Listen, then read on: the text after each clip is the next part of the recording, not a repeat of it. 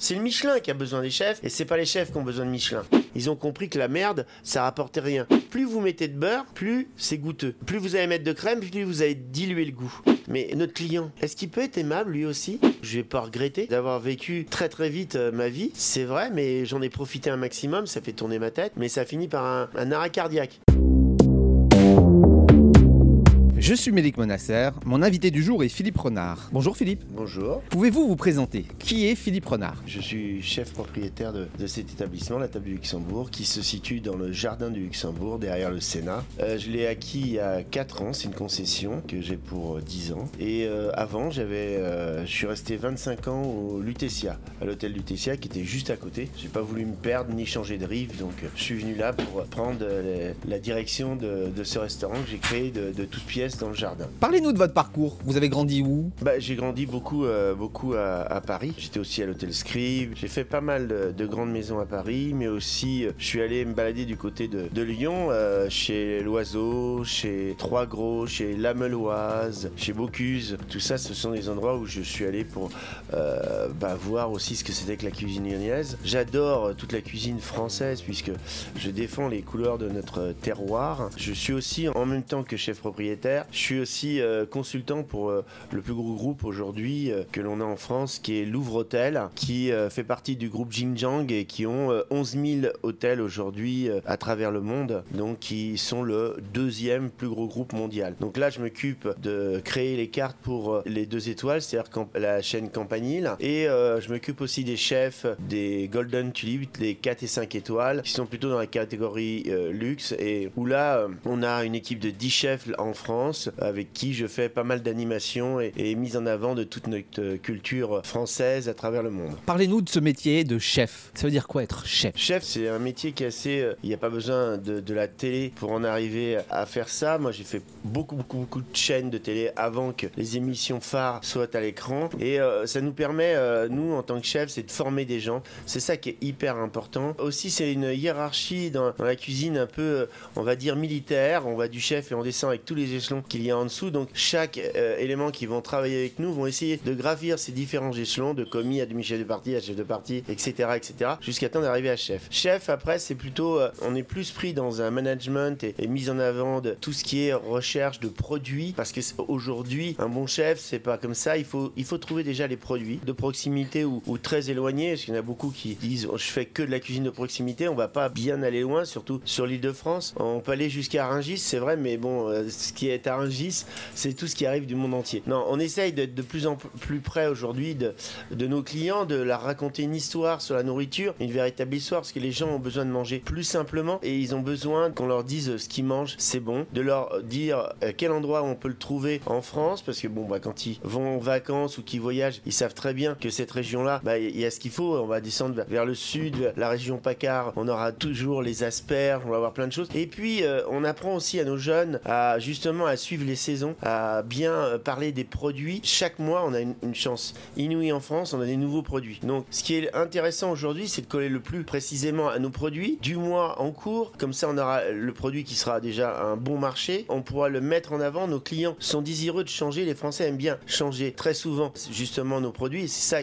qu'on a cet avantage en France. On a une richesse grâce à nos éleveurs, à nos cultivateurs, à nos pêcheurs. On, on arrive à avoir plein de choses qui changent tous les mois. Et si on suit ce rythme des saisons et qu'on apprend à nos jeunes à s'en servir, nos, jeunes cuisiniers, et qu'on fait une bonne transmission de notre savoir, puisqu'aujourd'hui, on n'a plus peur de se cacher. Quand on fait une recette, on la fait entièrement du début à la fin. Moi, quand j'ai commencé à travailler, on avait les éléments qu'on préparait et le chef finissait et ne disait jamais ce qu'il mettait à la fin. C'est là qu'est toute la différence. En plus, on a un métier qui a bien évolué. On apprend aux jeunes maintenant toutes les normes d'hygiène qu'ils doivent respecter. On a beaucoup progressé ces 20 dernières années, donc faut pas se, se, moquer des autres parce que maintenant on est, on est vraiment hyper performant et c'est ce que j'essaye de transmettre quand je voyage dans le monde entier, leur expliquer que l'hygiène est hyper importante, la qualité et la fraîcheur des produits. Donc ça, on apprend ça aux jeunes. On leur apprend aussi un peu euh, bah, à gérer le personnel et la finance parce qu'aujourd'hui, si vous gérez mal euh, votre personnel et vous n'êtes pas bon euh, socialement parlant, bah, si vous avez personne avec vous, vous n'irez pas bien loin. Hein. Donc il faut savoir aussi, ça fait partie du management, de savoir diriger des équipes et les, les intéresser à ce qu'on est en train de faire. Le but, c'est que dans les 10 ans qui suivent à partir de l'apprentissage, qu'ils soient chez eux et qu'ils aient leur, leur maison à eux pour pouvoir transmettre ce savoir, ou alors on va les envoyer dans le, dans le monde pour représenter la cuisine française. C'est compliqué d'être chef en 2020 par rapport à il y a 20 ans, il y a 30 ans? C'est un métier qui est très dur. Tous métiers de passion sont des métiers qui sont durs, car on doit s'investir entièrement. La personne qui me dit euh, que son métier, il est facile, il gagne beaucoup d'argent et, et il fait rien, je vois pas, je sais pas. Après, la passion, c'est euh, quelque chose qui coûte cher, parce que justement, on s'investit à fond dans notre métier. C'est beaucoup d'heures de travail, mais euh, il y a d'autres euh, secteurs de satisfaction, dont le plaisir qu'on peut apporter à certaines personnes, dont les gens qu'on peut rencontrer. Un jour, j'ai mangé euh, à la brasserie du Lutetia avec Mick Jagger, par exemple. C'est euh, voilà, c'est un cadeau de la vie. Euh, bonjour, j'en rêvais depuis que j'étais tout petit et je me retrouve en train de manger avec lui. Donc il y a des choses qui se passent dans notre métier qui sont fabuleuses, surtout Lutetia où j'avais une, très très belle clientèle d'artistes, d'écrivains, d'hommes politiques, de- des gens du 440. Tout le monde se mélangeait dans cet hôtel, ce qui faisait qu'il y avait une belle ambiance. Ce qui m'a touché le plus, surtout quand j'étais avant, c'était tous ces artistes qui étaient là, les sculpteurs, les peintres, tout ça. Ils apportaient toujours une certaine fraîcheur. On était content de les avoir avec nous parce que c'est des gens, ils sont toujours, toujours heureux de, vivre. Et donc, ce qu'on essaye de par la nourriture, c'est d'apporter du plaisir aux gens pour qu'ils soient contents parce que le plaisir, il commence dans l'assiette. Pour que la tête se porte bien, il faut qu'on mange vraiment des choses qui nous font rêver ou qui nous rappellent aussi notre enfance. Pour ça qu'aujourd'hui, les plats de terroir, on les remet à l'honneur, on les remet en avant. Sur Campanile, qu'on a exporté euh, en Chine, parce qu'on parle toujours de l'inverse. Nous, on a exporté Campanile en Chine. Il y en a à peu près entre, euh, il va y en avoir à peu près 3000 dans les, dans les 5 ans qui viennent qui vont être créés sur le territoire chinois. On a mis en avant la cuisine française, les plats de terroir. Ils adorent ça. Il y a une vraie identité dans nos plats de terroir. Moi, j'avais vu quand je faisais les cours pour les enfants, quand c'était la semaine du goût, ils venaient, il y avait 100 enfants qui venaient au Lutétien, on leur faisait un cours. Quand on parle de, j'appelle ça de la géographie appliquée par le ventre, c'est c'est simple. Vous, vous leur dites par exemple bouillabaisse, ils vont pas vous dire que c'est à Lille, ils vont bien vous dire que c'est à Marseille. Et ils savent que Marseille, c'est en bas de la France. Donc, de par le ventre, on peut les faire voyager dans le monde entier, mais aussi en France. On va leur dire la choucroute, choucroute, ils savent que c'est dans l'Est. Il y a des plats, pourtant ils sont tout petits. Leur maman, peut-être une fois, leur a fait goûter. Nous, on sait, c'est nos grands-parents qui nous faisaient goûter ces plats-là. De par ces plats, on peut voyager partout. La potée, le cassoulet de Castelnaudary. On va avoir tous ces plats mythiques. Le Queen de Bretagne. Il y a plein de choses comme ça qui fait que on va pouvoir voyager grâce à nos plats. Les chefs aujourd'hui se donnent du mal à remettre ça dans leur carte pour faire plaisir aux gens et puis surtout pour qu'on ait cette vraie identité euh, de notre territoire français.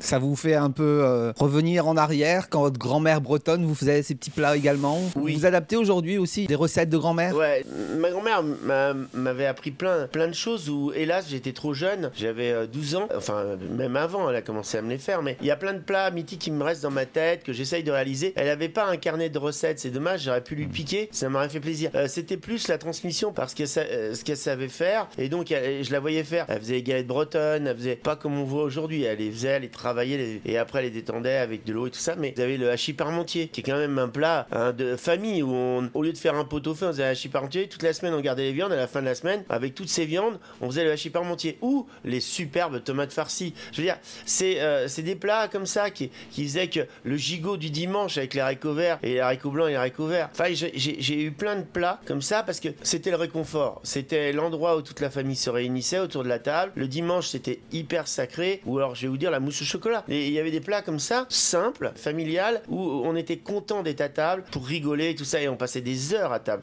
Aujourd'hui, on a un autre système de vie où les gens sont complètement séparés. Les jeunes sont déjà partis de chez, leurs parents. Les parents, ils préfèrent faire du, la remise en forme plutôt que de préparer une table pour manger le midi. Euh, mais on trouve parmi les jeunes ce qu'on appelle l'esprit de tribu, où ils vont essayer de se retrouver justement, toujours pareil, autour d'une table, dans une restauration beaucoup plus simple pour eux, beaucoup moins chère, mais qui leur permettra d'être dans un bistrot. Les bistrots sont devenus à la mode parce que les bistrots, c'est quelque chose où on, est dans, un créneau qui va de 20 à 30 euros. Donc ça, ça répond, c'est pas tous les jours, c'est de temps en temps, mais ça permet aux jeunes de, de dire hop, oh, ils peuvent arriver à n'importe quelle heure, ils peuvent arriver l'un après l'autre, ils se mettent sur la table, ils se greffent, ils discutent. Et autour de la nourriture, on peut arriver à, discuter, à faire quelque chose. Et on le voit, les restaurants, il y en a plein, plein, plein qui, qui fonctionnent comme ça, des petits restaurants, heureusement que l'on a ça en France, mais ça permet aux gens de sortir de chez eux et de venir se, se rencontrer autour d'une belle table. Et la table, c'est toujours ce qui a apaisé les gens, de, les conflits tout ça, ont toujours été réglés autour d'une grande table. Nos hommes politiques savent, savent en jouer de ça. Donc c'est pour ça qu'il faut être fier de, de ce qu'on sait faire en France. Il faut savoir le mettre en avant. Même sur nos plus belles tables à l'Elysée ou ici au Sénat, on a deux, deux grandes tables françaises où des, euh, je tiens à le dire, des, des cuisiniers MOF travaillent. On les met pas assez en avant. Ces gens-là, ils se donnent la- euh, le, le mal de,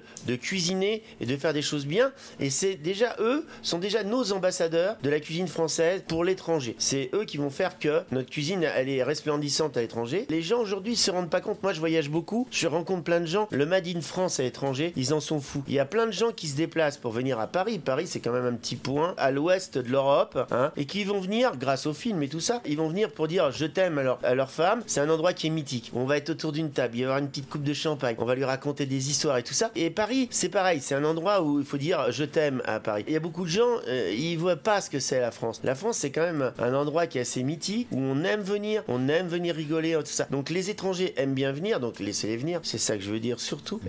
et il euh, faut que ça continue comme ça. Le Man in France est reconnu à l'étranger grâce à des grandes marques qui nous représentent euh, super bien à l'étranger. On pourrait situer tout, le, réseau de euh, Bernard Arnault qui explose à l'étranger, mais qui fait des, boutiques de folie et qui savent mettre en avant notre Made in France. Faut que ça continue comme ça. Et nous, en tant que chef, on a une chance inouïe, c'est que grâce à la nourriture, on peut fédérer plein de gens. Il y a plein de chefs où on se fait des échanges entre nous de cuisines complètement différentes et qui nous permet de dire voilà, voilà ce qu'on fait en France, voilà ce qu'on peut y manger. On sait cuisiner juste et bon. Donc c'est ça qu'il faut continuer à transmettre à nos jeunes cuisiniers pour qu'ils continuent à avancer, ou alors à nos enfants, parce que les enfants sont nos ambassadeurs. C'est les futurs consommateurs. Donc c'est important qu'ils soient épicuriens et qu'ils aiment ce qu'ils mangent. On les voit là quand ils viennent à la table du Luxembourg, euh, ils ont une petite carte exprès pour eux, mais ils, aiment, ils aiment goûter et les parents leur, leur fait découvrir tous ces plats. Et donc les plats de terroir, faut continuer à les mettre en avant. Aujourd'hui, on n'a plus de problème avec les transports comme, comme les autres avaient.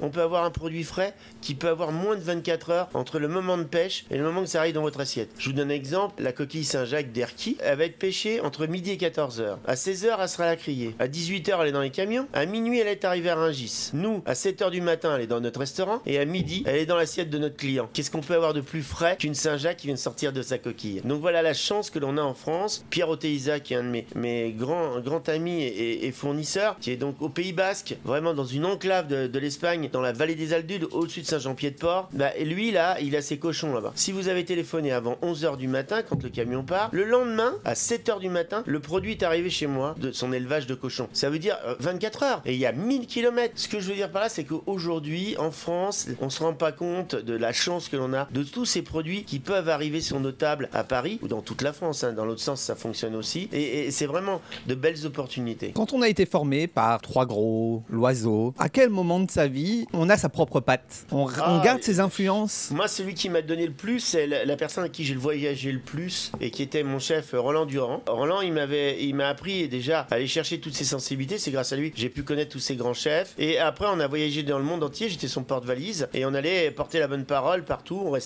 une semaine et on faisait voir ce qu'on savait faire comme cuisine française. C'était déjà les balbutiements de ces grands voyages que les chefs font aujourd'hui. Pierre Gagnère a 10 restaurants dans le monde aujourd'hui et ils sont à la pointe de la cuisine française. C'est pas du, de, la, de la, food cuisine, c'est vraiment de la cuisine française et qui met en avant nos produits français. Tous ces gens-là avaient besoin de, faire connaître leur cuisine à eux et chaque chef a sa pâte complètement différente qui évolue en fonction des produits et surtout de la météo et de nos clients. Moi, j'ai commencé à me donner une identité dans ma, cuisine, c'est par rapport à tout ce que j'ai pu apprendre. J'ai mixé tout ça dans ma tête et dans mon ventre et, j'ai dit tiens, c'est ça que j'aimerais faire. Et donc j'ai essayé de, faire un signe qui dit voilà, ça c'est Philippe Renard, le poulet puré, par exemple, c'est moi ça. Voilà, c'est personne d'autre. Je l'ai fait, je l'ai cuisiné pendant plusieurs années, je l'ai affiné de plus en plus. Et on, peut le voir, vous allez dans les trois étoiles aujourd'hui. Il y a une polémique qui se, fait avec le guide Michelin. Et là, on a mis un directeur du guide Michelin qui, qui sait même pas cuisiner. Donc c'est un peu dur de parler de la cuisine quand on sait pas cuisiner. On peut être gourmand, mais on n'est pas forcément gourmet. Vous allez manger chez Pierre Gagnère, c'est son style de cuisine, il a trois étoiles. Vous allez manger chez Bernard Paco, encore un autre style de cuisine, il a trois étoiles. Je peux vous en citer plein comme ça. Quand j'allais chez Bocuse, c'était le, pape. Le pape parce que non seulement il savait faire la cuisine, les plats traditionnels, et les cuisinait mais à merveille. Son chef, Christophe Muller, qui ça fait dix ans qu'il travaille chez lui, puisque la polémique est autour de, Paul Bocuse, et, je, me, je me battrais pour ça. On n'a pas besoin. C'est le Michelin qui a besoin des chefs, et c'est pas les chefs qui ont besoin de Michelin. Que un restaurant, comment on sait que c'est un bon restaurant? C'est un restaurant plein. Un restaurant qui est plein, qui déborde de partout, c'est que les clients, ils sont contents. Je peux aller jusqu'à la dérision de dire un McDonald's qui déborde, eh ben c'est parce que ça répond à une certaine clientèle. C'est pas pour ça qu'on va lui mettre une étoile. Aujourd'hui, les étoiles étaient juste là pour fixer euh, l'attention des gens de l'étranger, pour leur dire attention, il y a des endroits qui sont top, top, top, top, top, parce qu'ils sont encore mieux. Plus le restaurant monte en étoiles, plus ça coûte cher en personnel. Moins la rentabilité est bonne. Donc faut se poser la question, est-ce que c'est vraiment extrêmement intéressant d'avoir trois étoiles aujourd'hui, alors qu'on est reconnu par ses pairs, reconnu par ses clients et mis en avant. Est-ce qu'il n'est pas plus intéressant de venir dans ce restaurant, de venir découvrir? Parce que le bouche à oreille, ça fonctionne mieux que toutes les étoiles qu'on a dans le monde. Quand quelqu'un est venu, a passé un moment de rêve autour d'une table et qu'il a trouvé ça extraordinaire, il va en parler à, quelqu'un d'autre.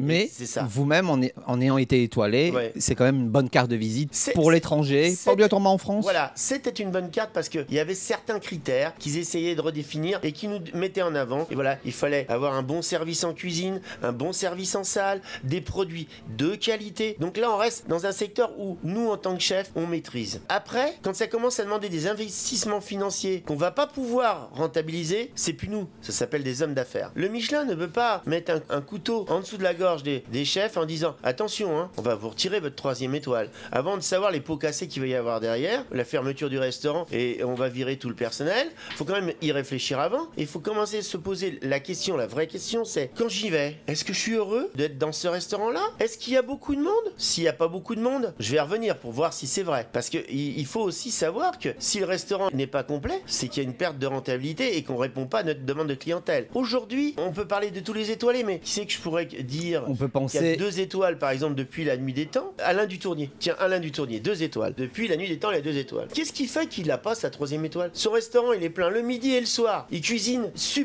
Il est toujours dans ce restaurant. Un connaisseur, vous parlez avec lui, des vins, tout ça. Il peut euh, vous raconter toutes les histoires de ce qu'il cuisine et ce qu'il fait et ce qu'il transporte. Chez lui, j'avais pu manger un jour les petits oiseaux. J'en ai mangé chez lui parce que lui, il sait le faire. Il a le, vrai savoir. Comment on peut s'imaginer que cet homme-là n'a pas trois étoiles? Quel est le critère qui fait qu'il a une étoile de moins que son copain Guy Savoie, qui a le même âge et que, que j'adore, Guy? Euh, Ça fait partie de la même génération. Il y a un moment donné, on oublie la reconnaissance du ventre et la reconnaissance des personnes. Si nous avions pas eu Paul Bocuse, Dieu et son âme, c'est lui qui nous a dit aux cuisiniers, il dit sortez de vos cuisines, allez faire voir euh, ce que vous savez faire, messieurs. Un jour, il a dit, messieurs, restez un peu plus dans vos cuisines parce que c'était plus à l'extérieur que dans leur cuisine parce qu'ils avaient tous cherché de l'argent pour faire tourner leurs entreprises. Donc, faut se poser la question euh, aujourd'hui réelle qu'est-ce que nous, en tant que Français, qu'est-ce qui nous fait rêver? C'est vrai que des grands restaurants, vous n'avez pas mangé tous les jours, mais un jour où c'est votre anniversaire, vous dites tiens, allez, avec ma femme, on va les manger tous les deux. On va se dépenser un peu plus d'argent que d'habitude. Ça sera pas aussi cher qu'une télé, mais ça va laisser beaucoup de rêves et de souvenirs dans la tête. La télé, quand elle, marche plus, on l'amène chez Darty, on vous la change, vous en remet une autre. Ça, ce rêve, on vous le volera pas, ça resterait dans la nuit des temps. Mes enfants, je les ai éduqués tous comme ça. J'aurais tous appris à manger. Quand ils veulent se faire plaisir, bon, bah,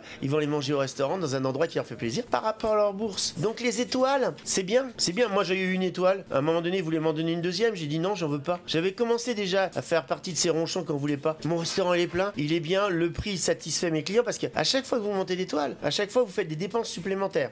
Augmentez la qualité du service, tout ce que vous mettez sur les tables, vous faites hyper attention, vous n'avez pas le droit à l'erreur, donc vous êtes stressé de plus en plus et ça se ressent aussi à un moment donné sur votre cuisine. Donc faut faire attention à ça. Une, deux, trois étoiles. On voit où ça a mené Bernard Loiseau d'ailleurs. Bernard Loiseau, on lui avait dit on va te retirer tes trois étoiles. Il était endetté à mort. Il se dit si je perds ma troisième étoile, mais je suis perdu. Il s'est suicidé. Donc faut pas aller jusqu'à là peut-être, mais quand on parle à tous ces grands chefs, tous ces gens qui adorent la cuisine, l'homme au chapeau qui, qui, est un fou furieux, mais euh, il a raison de dire je suis pas d'accord. Vous me faites chier. Laissez-moi faire ma cuisine que je veux faire avec les produits que je veux. Mettez-moi trois étoiles si vous voulez, mais n'est pas trois ans plus tard pour me retirer ma troisième étoile une fois que j'ai investi avec un amortissement sur 20 ans. C'est pas ça qu'on fait. Donc si le Michelin s'amuse à devenir avec la guillotine pour couper la tête de ses grands chefs, euh, au secours. Moi, je peux critiquer des, étoiles qui ont été mises sur des une étoile de gens qui la méritent même pas. Et, c'était quoi le critère? Un bistrot qui passe avec une étoile? C'est quoi ça? C'est quoi? À ce moment-là, ils ont peut-être parti sur une autre réflexion en disant Mais ce restaurant, les gens ils l'aiment, il est plein, il y a beaucoup de monde. Et ben pourquoi on reste pas sur cette définition des choses? Et puis la taille. Vous n'allez pas me dire que chez par exemple Big Mama, c'est pas bien. Il y a une queue d'une heure et demie dehors. Pourquoi il aurait pas une étoile après tout? On va aller dans la dérision. C'est tellement facile d'aller dans la dérision. Par contre, reconnaître la valeur des gens, comme Paul Bocuse, Dieu, il est parti. Ouais, d'accord.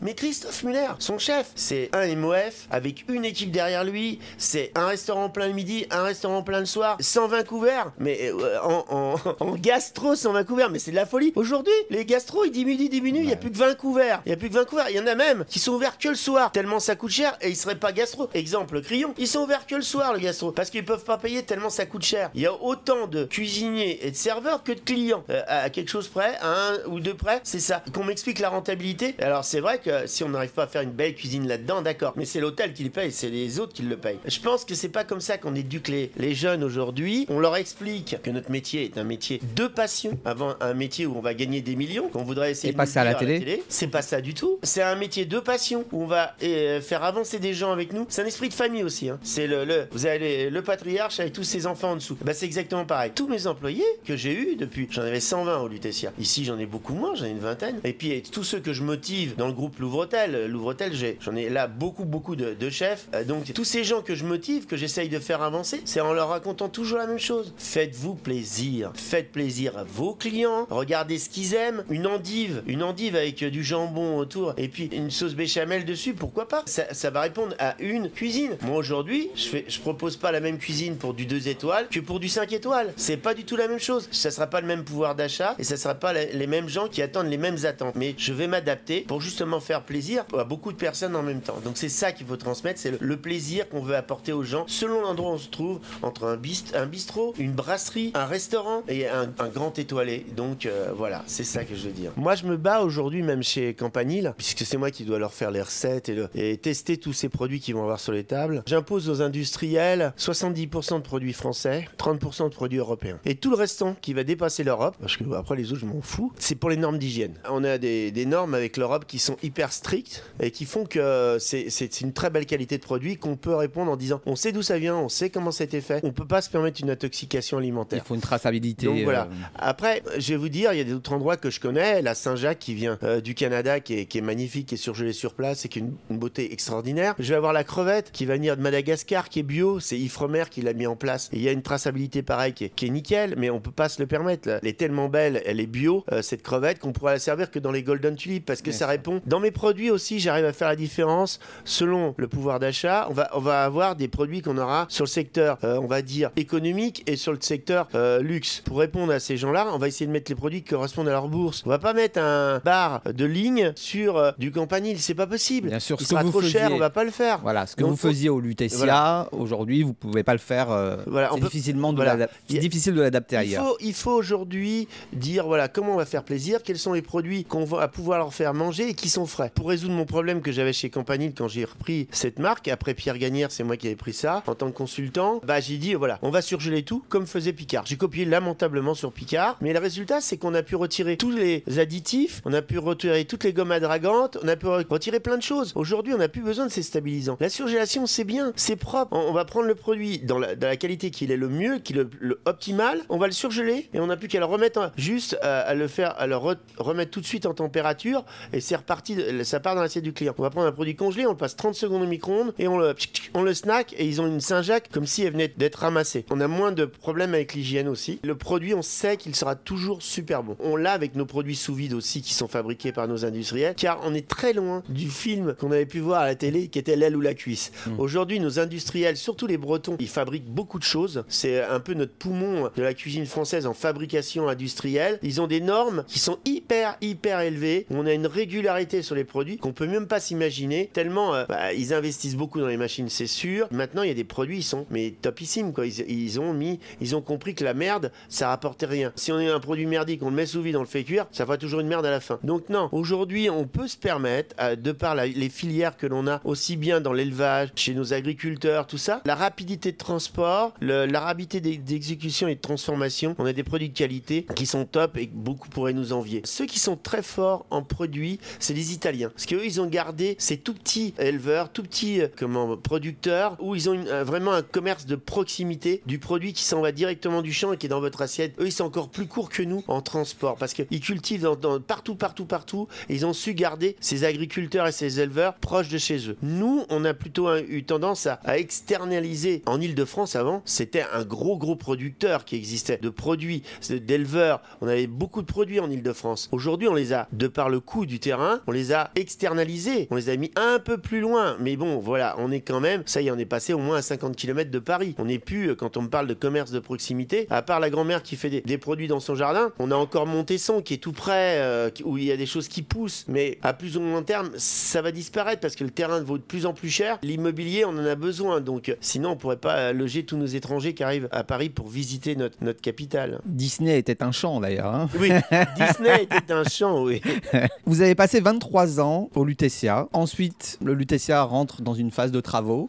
Oui. Et vous concourez pour reprendre euh, la table du Luxembourg. Pourquoi ce choix? J'y venais avec mes enfants, je les baladais dans ce jardin et puis je sais pas, je suis passé à côté d'une buvette un jour, parce que c'était qu'une simple buvette ici. J'ai créé, les- j'ai créé ce restaurant de, de toutes pièces. Je sais pas si le Sénat un jour m'en remerciera d'avoir fait un, un édifice comme celui-là, mais et j'attends pas après ça. J'attends plus à travers mes clients qui deviennent de mes habitués. Aujourd'hui, c'est eux qui me sauvent pour pouvoir continuer à travailler ici, qui est dur, puisque c'est un, jardin qui est fermé en fonction du, soleil. Donc euh, le jardin ferme tous les soirs. Il ferme en même temps que la fermeture du jardin. Donc moi, j'ai du mal à suivre l'hiver. L'hiver, c'est quand même 8h30, 16h30. euh, alors que l'é- l'été, on va en quand même de 7h30 du matin jusqu'à 21h30. Donc on arrive à avoir des prestations complètement différentes sur le printemps, l'été et l'automne. On va pouvoir faire les petits déjeuners euh, à emporter. Après, on va pouvoir faire le midi le déjeuner. L'après-midi, la limonade, tout ce qui tourne autour de la limonade, les pâtisseries, etc. Et le soir, de 18 à 21h, on va faire la happy hour. Là, il y a plein de gens qui arrivent pour prendre. Ça, c'est c'est un restaurant qui vit, qui fonctionne bien. En hiver, c'est pas ça. Vous avez le déjeuner et c'est fini. On n'en parle plus. On passe à autre chose. Donc là, c'est très dur. En plus, il y a beaucoup moins de place qu'en été. En été, je peux monter à 200 couverts par service. Je fais à peu près 300, 300 couverts jour. Et alors qu'en hiver, on va descendre à 80 couverts, voire même 40 les jours de pluie et tout ça. On va faire 40 couverts.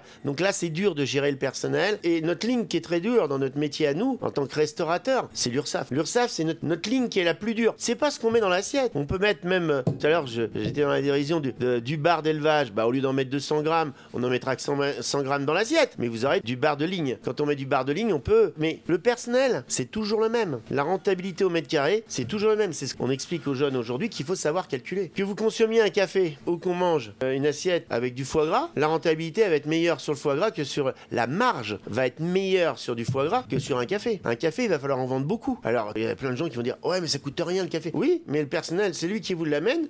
Il met le même temps à amener le café à la table du client qu'à amener, une tranche de foie gras. J'essaye d'avoir un peu de dérision dans ce que Bien je veux sûr. dire. Et c'est la marge qui compte. C'est ce qui reste dans la caisse à la fin. Vous amenez une crêpe à table, c'est mieux d'amener une crêpe que d'amener un café. Pourtant, un café, euh, on va l'avoir multiplié par 5 ou par 10. Même par 10, un café. Mais la marge, il n'y a rien dedans. C'est ça que les gens ont du mal à comprendre. Le message que je dirais aux Français, c'est plutôt de dire maintenant, euh, dites merci. Dites merci. Vous êtes heureux d'être là, dites merci. Sachez mettre un pourboire sur la table, c'est dire on est content, on est, on est heureux d'être là. La différence, par exemple, avec les États-Unis, c'est que vous venez, il y a beaucoup de personnel en salle. Ils sont payés que sur le pourcentage. Donc ils vont vous tout de suite vous mettre sur l'addition entre 10 à 30% en plus à la fin pour payer les serveurs. Plus le service est à la hauteur, plus vous allez payer à la fin. Plus vous avez de serveurs, plus vous payez cher. Ça fonctionne aux États-Unis. Et là, on a du personnel en salle. Aujourd'hui, nous, non. Notre personnel, il est payé juste le minimum avec des horaires pas possibles, en travaillant le, le samedi, le dimanche, les jours fériés. Et moi, j'ai des gens, je- j'ai fermé cette année, c'est la première fois le 1er mai. J'ai fermé le 1er mai parce que c'est pas rentable. C'est pas rentable du tout. Faut les payer double. Faut les mettre en repos.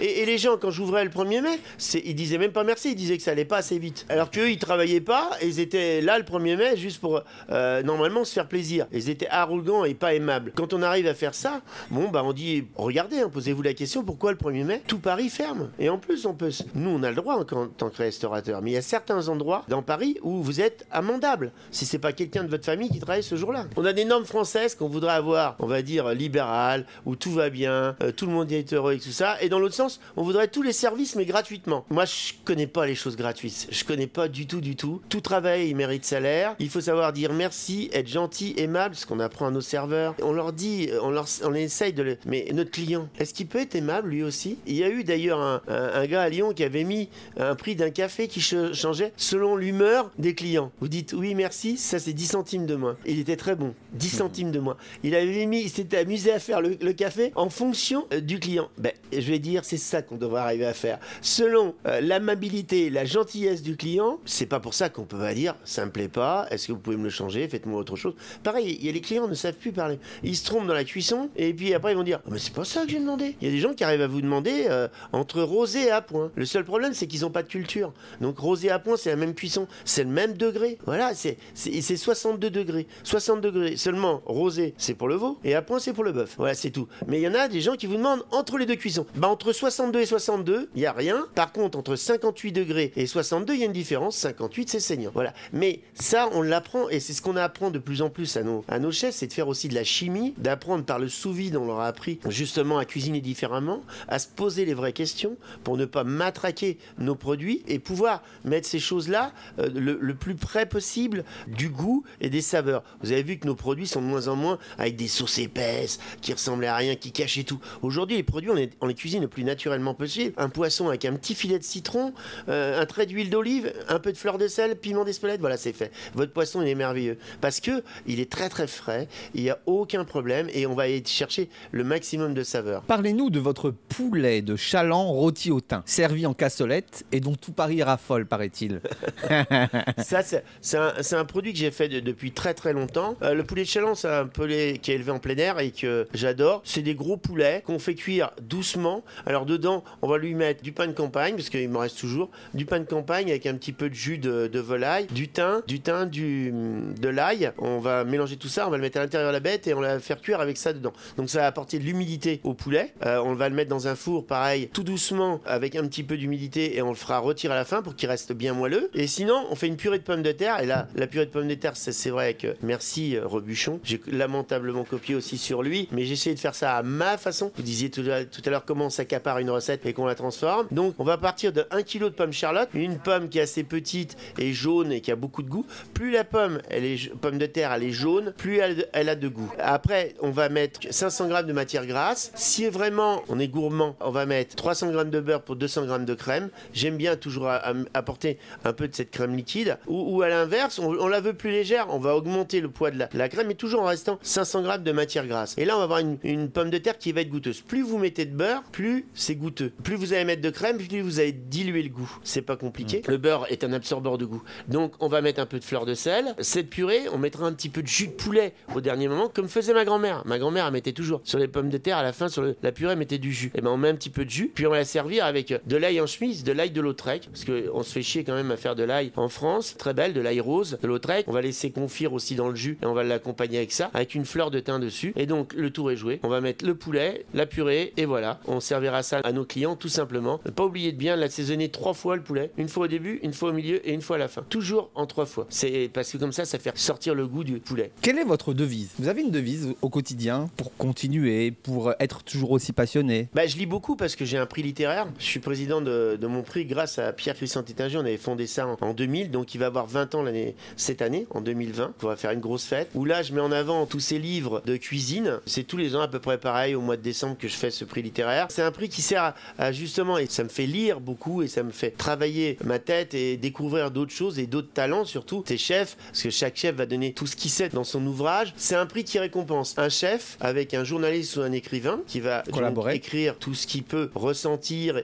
et mettre en avant des produits de son terroir. Et après un photographe. Donc ces trois, trois personnes unies ensemble font des ouvrages aujourd'hui magnifiques qu'on va trouver chez Glénat, La Martinière. Ce sont les deux plus grands qui, après vous avez Larousse, vous avez Flammarion, il y avait tout ça. Mais ceux qui sont au du pavé, c'est Glénat et, La Martinière qui font des très très beaux livres. Vous avez aussi bien des belles photos où vous avez un écrit qui va parler du terroir, comment on le met en avant, qu'est-ce qu'a fait le chef, comment il l'a trouvé, où il l'a ramassé, tout ça, et qui va faire que sa région, elle est mise en avant, ou euh, ce qu'il trouve autour de chez lui, c'est mis en avant. Donc ça, ça fait partie de cette partie de rêve que je peux avoir quand les livres arrivent, de lire tout ça, ce qui me permet toujours de me remettre en question et dire qu'est-ce que je pourrais faire d'autre? Bah, euh, c'est au détriment de dire euh, qu'on partirait, on parlait de rentabilité en faisant des produits qui sont pas chers et pour les vendre le plus cher possible. Moi, ça m'intéresse pas ça. Moi, j'aime bien transformer et faire quelque chose. Ou même quand je fais des recettes pour Campanile, j'ai pas le droit à l'erreur. Une recette que je fais pour un plat du jour, c'est 6 semaines et 6 semaines, c'est 10 tonnes. Si les 10 tonnes sont pas vendues, c'est que c'est moi qui ai mal fait la recette. Après, c'est vrai qu'il y a quand même une remise en action, le réchauffage, etc. Mais si on les vend pas, c'est que c'est moi qui les mal fait.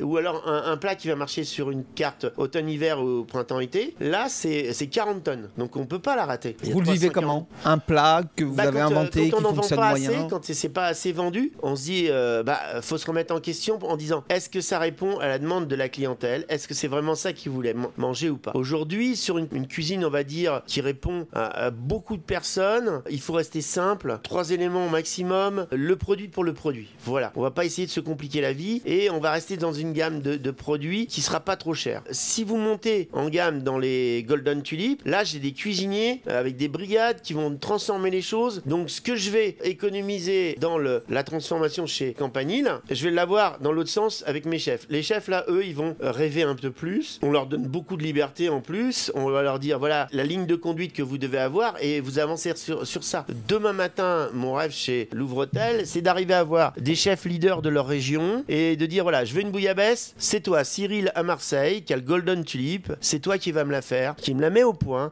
elle sera signée par lui. Parce que c'est lui qui sait la faire. Il est marseillais, il cuisine super bien, et c'est lui qu'on mettra en avant à Marseille. Si je vais à Strasbourg, ça sera autre chose. Pour la choucroute, je vais trouver le gars qui fait la meilleure choucroute. On va l'avoir goûté, on va la tester, on va dire c'est toi qui fais la meilleure choucroute, c'est toi qui es mis en avant. Et c'est ça qui est intéressant, c'est de mettre en avant nos régions. C'est ce qui fait qu'on est la France, qu'on est différent des autres. Euh, on fait pas tout le temps la même chose. Alors il y a eu un engouement récemment dans vos quotidiens, on a pu le voir sur que le jambon beurre s'en allait et c'était le, le, McDo qui apparaissait. Bah parce que McDo ils ont fait des efforts pour y arriver. À une régularité de produits, toujours la même chose et tout. Nous avant on avait un jambon beurre de qualité avec une vraie baguette. On l'a perdu. C'est dommage. C'est une éducation. Hein. C'est ouais. Puis on avait envie de toujours du changement en France. On a toujours besoin du changement. On le voit avec les, les révolutions qui se passent entre les gilets jaunes, les, les retraites, tout ça. On est toujours révolté euh, en France. On n'a jamais, il n'y a jamais rien qui, qui va. C'est un peu dommage quoi. Alors que bon, ramenez-vous près de votre assiette, vous verrez que ça va bien. On mange toujours aussi bien en France. Hein. À quoi rêvez-vous aujourd'hui? À quoi je rêve aujourd'hui? Bah qu'il fasse beau.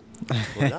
Parce que le ventre, il va avec, avec le climat. S'il fait beau, on va être différent. On va avoir envie de certains plats qui sont beaucoup plus simples. Quand il fait froid, on a envie de réconfort. Donc là, j'ai fait par exemple le cassoulet. Les cassoulets, j'en ai vendu plein parce que ça répond à ce moment-là. Le mois dernier, on avait euh, le pot-au-feu. Le mois d'avant, j'avais la choucroute.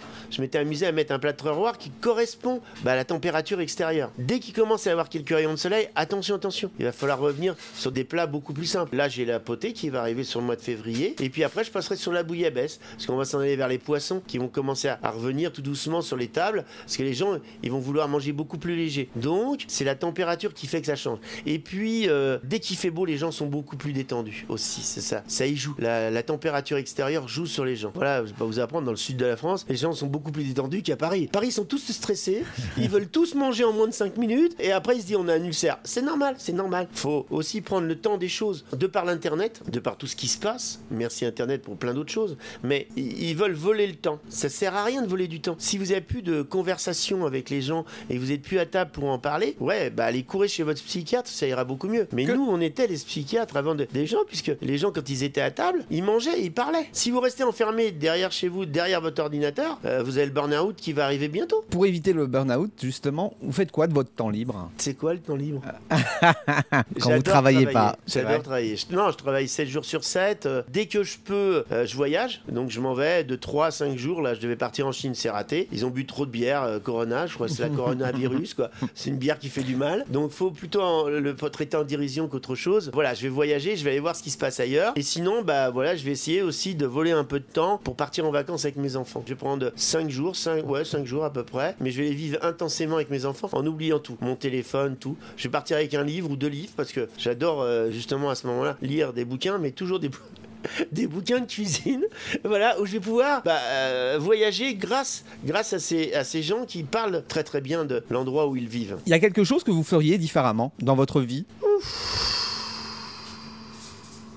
Qu'est-ce que je peux vous dire? Bah j'essayerais de dormir un peu plus. Parce que bon, euh, quand j'étais au Lutetia, euh, je travaillais 7 jours sur 7 et je devais dormir de 4 à 5 heures par jour seulement. Je vivais intensément, donc je vais pas regretter d'avoir vécu très très vite euh, ma vie. C'est vrai, mais j'en ai profité un maximum, ça fait tourner ma tête, mais ça finit par un, un arrêt cardiaque. Ah. Donc c'était le stress, ça s'appelle le stress. Il faut euh, diminuer le stress. Voilà, c'est Mm. ça que je- j'essayerais si je devais recommencer, c'est de prendre les choses comme elles viennent et ne plus m'en mettre plein ma tête. C'est pas la fatigue qui m'a tué, c'est c'est le stress. Les avocats, les batailles juridiques, les batailles avec euh, l'ensemble du personnel pour qu'ils soient tous euh, là, qu'ils vivent le mieux possible. Et puis même la fermeture d'un hôtel, c'est terrifiant à vivre. Il y a tout le monde qui vient vous voir, ils viennent tous pleurer pour dire comment on va faire demain matin. J'ai ma famille, vous vous rendez compte et tout. J'ai replacé tout le monde. C'est pas un problème, mais je l'ai pas vu venir. Et puis voilà, ça m'a joué un tour où je, je me suis arrêté 24 minutes. Et Donc de quoi- aujourd'hui, tout est beau. Il pleut, il pleut. Il fait beau, il fait beau. Il y a plein de monde, je suis content. Vous sentez qu'il y a eu une bascule Vous avez vécu différemment à partir du moment où vous avez vécu ce moment? Votre vie a changé? Ouais, je suis plus, je suis plus euh, optimiste maintenant que pessimiste. Je suis plus optimiste. Et puis, je, n'ai plus rien à faire. Voilà, c'est tout. euh, c'est pas grave. À partir du moment où j'ai à boire et à manger, la vie elle tourne. Hein, c'est, pas un problème. Euh, Demain matin, euh, je trouverai toujours. euh, Puis bon, euh, il suffit que j'aie un réchaud et c'est bon. Je fais de la cuisine. Hein, j'ai pas besoin de 1000 mètres carrés de cuisine pour faire de la cuisine. Quand je m'en vais au bout du monde, euh, bon voilà, dès que je trouve un endroit et y a un chef qui est sympa, bah, je vais me mettre avec lui puis je vais cuisiner. C'est, ça qui est amusant. C'est partager notre savoir. C'est, hyper intéressant. Il y a toujours une question qui se pose quand on, on a un cuisinier. Ça fonctionne comment à la maison? Qui cuisine? Et c'est pas difficile de contenter un autre cuisinier quand euh, on va, on va dans un restaurant? Non, parce que quand on arrive à la maison, on peut faire de la cuisine. On peut vraiment cuisiner. Parce que c'est à force de manager trop de gens, on en oublie la cuisine. Moi, ce que je regrettais au l'UTCA, c'est que j'avais 10% de mon temps que je, que je pouvais pour cuisiner. Donc je goûtais plein de plats. euh, Mes chefs, ils me préparaient dans tous les restaurants. Ils m'ont fait une fois. Ils m'ont eu comme ça. Ils m'avaient préparé 70 plats le midi pour que je les goûte. Parce qu'ils avaient tous préparé quelque chose, mais c'était pas mis d'accord. Donc il a fallu que je les goûte. Aujourd'hui, c'est vrai que j'ai de la chance. Je, peux goûter beaucoup de plats et je les digère très rapidement. Mais quand je goûte les plats de campanile, je peux euh, goûter jusqu'à 50 plats le matin, différents, avec une cuillère à chaque fois. Ça fait beaucoup à la fin. Et je vais, les éliminer hyper rapidement. Tel point que des fois, je me dis, mais c'est drôle, j'ai pas mangé ce midi. Donc euh, c'est bizarre, voilà. La, la vie est pas juste avec tout le monde. Voilà, je devrais peser au moins 200 ou 300 kilos tellement des fois je mange. Mais ce qui me fait plaisir quand j'arrive chez moi, c'est euh, j'arrête le temps et je me fais plaisir de ce que j'ai envie de manger moi ou j'ai envie de partager avec mes enfants. Et c'est quoi ce plat? N'importe quoi, ça peut être un poulet rôti avec des pommes de terre, ça peut être une blanquette de veau que j'ai démarré comme ça et qui cuit toute seule, ou alors c'est carrément ma femme qui va faire de la cuisine, euh, ou mes enfants, parce que j'aime bien aussi jouer avec mes enfants et leur apprendre à faire la cuisine. Il y a plein de plats qu'on fait, une belle côte de bœuf avec des pommes sautées. Moi je garde aussi du temps pour euh, quand on fait les, bah, les fêtes, à Noël, au jour de l'an, euh, où là je vais réunir beaucoup de personnes autour des tables, et là, là je m'amuse parce que c'est moi qui vais m'enfermer dans la cuisine et qui vais faire ma cuisine que je vais leur faire découvrir après. À chaque fois ça, ça pose des polémiques parce que la cuisine est dans un état pas possible quand vous en ressortez, alors que eux, c'est toujours tireux tes pleins, ils font hyper attention. Moi, je fais ça comme si je faisais dans ma cuisine. Nos cuisines, ils sont nettoyées trois fois par jour. hein. parce qu'on va vite, on n'a pas besoin de 40 personnes pour le faire. C'est ça aussi, il faut se dire. La différence entre nous, on va être avec une personne, on peut faire pour 20 couverts sans, sans problème. Bah, c'est ce que je disais pour les gastros. Je veux dire, euh, après, euh, on peut avoir des gastros, il y a très peu de personnel dedans. Philippe Renard, que signifie pour vous Never Give Up? Qu'est-ce qui peut ou qui a pu vous faire baisser les bras? Vous avez abandonné quelque chose? Abandonner. Abandonner. Qu'est-ce que j'aurais pu abandonner? Non, j'ai toujours. euh, Enfin, c'est un. Je me remets toujours en question. C'est-à-dire que avec du négatif, c'est ce que j'ai toujours appris à mes équipes. Il faut faire du positif. Si tu sers un couvert, bien. Il faut que tu puisses en servir sans, pareil. Si tu peux pas faire sans couvert, c'est ce que m'avait appris Roland Durand. Si t'es pas capable de le faire pour pour 100 personnes, ne le fais pas. Fais-le à ta dimension, mais essaye que tu contentes aussi bien une personne que 100 personnes. Si tu le fais pour 1000 personnes, j'ai fait moi. Par exemple, pour la mucoviscidose, c'était une action caritative que je faisais dans le jardin Luxembourg une fois par an au mois de septembre, le troisième dimanche de septembre, où on faisait pour 1000 personnes. J'ai créé les restaurants de l'espoir pour ces jeunes. J'avais 100, 100 personnes, 100 personnes atteintes de cette maladie qui venaient m'aider. Donc il faut résoudre dans sa tête une façon de travailler différemment et d'accepter l'erreur et d'accepter les choses qui sont, on va dire, entre nous, les cuisiniers c'est chiant parce qu'on on aime que la perfection. D'accepter l'imperfection tout en essayant de faire plaisir aux gens et d'arriver à faire ça. Et je servais 1000 couverts. Et j'avais 3-4 personnes avec moi, plus 100 personnes bénévoles. Et on pouvait quand même sortir sans Peut-être que c'était pas au, au niveau de ce que je faisais au Lutetia à l'époque, mais c'était bon et tous les gens étaient heureux d'être là. On en revient toujours à la même chose, c'est comment on peut contenter des gens, leur faire plaisir selon l'endroit où on se trouve. Comme moi quand je sors, je vais pas avoir la même façon d'être dans un bistrot que dans une brasserie que dans un gastro. Je vais pas être du tout la même personne. C'est pas la même attente. Je, sais ce que je veux. Ok, je suis professionnel, mais je sais ce que je veux. Si j'emmène quelqu'un, j'aurais fait plaisir pour des anniversaires. Tiens, mon beau-fils, une fois, je l'ai emmené dans un restaurant au Ritz pour son anniversaire. Il en est revenu, il avait des étoiles, lui, plein les yeux. C'est ça qui était important. Il en revenait pas. Il était là. Pourtant, c'est un gourmand et un gourmet en même temps, mais il mange pas tous les jours dans ces restaurants-là. Et il était là. Il en revenait pas. Et ben, c'est ça qui est important. C'est apporter quelque chose à quelqu'un qui fait attention à ce qu'il est en train de manger dans son assiette. Avant de dire, je mange le truc branché, je fais plaisir. Non, c'est pas ça. C'est se faire plaisir. Se faire plaisir à son ventre et à sa tête. Et avoir des moments d'émotion qui font que ça vous a fait plaisir, ça vous a tendu. J'ai pas pris trois cachets pour arriver à digérer. Vous savez, un petit verre de digestif. Non, non, faut attention, derrière vous allez conduire tout ça. Oui, d'accord, vous êtes à la maison. Euh, il est tard. Prenez votre petit verre de digestif parce que vous avez fait un repas qu'il fallait pas faire, qui était trop gras ou trop long. Bah, prenez votre petit verre de digestif, ça va vous aider à éliminer vos graisses et puis vous allez pouvoir aller dormir tranquillement. Il faut savoir adapter son corps par rapport au moment où on est. Et le plaisir, il vient par la tête. Si vous avez une tête qui est bien, on en revient au stress et de ce que vous avez dans l'assiette. On va faire la boucle, va être bouclée. Si votre tête se porte bien, tout ira bien. Vous allez maigrir, vous n'allez pas grossir, vous allez pouvoir faire tout ce que vous voulez. Il y a des gens qui essayent de manger qu'une fois par jour pour essayer de maigrir. Mais non, c'est pas ça. D'abord, il faut qu'ils guérissent leur tête pour que leur ventre aille bien. C'est pas ce que vous mangez qui font grossir. C'est bien sûr si vous mangez comme un porc, 15 tonnes de, matière grasse avec beaucoup de sucre et tout ça. Oui, bah, votre corps, à un moment donné, il va tomber dans l'obésité, c'est sûr. Mais il y a des gens qui mangent presque rien et qui sont pleins d'eau. Donc c'est pas vrai. C'est si vous mangez, faut manger calmement et être à table, pas en train de jouer avec votre ordinateur, votre téléphone en même temps que vous êtes en train de manger. Faut essayer de parler, de parler d'autre chose, d'essayer de retirer. C'est facile de dire de, de retirer le souci pour un mec qui,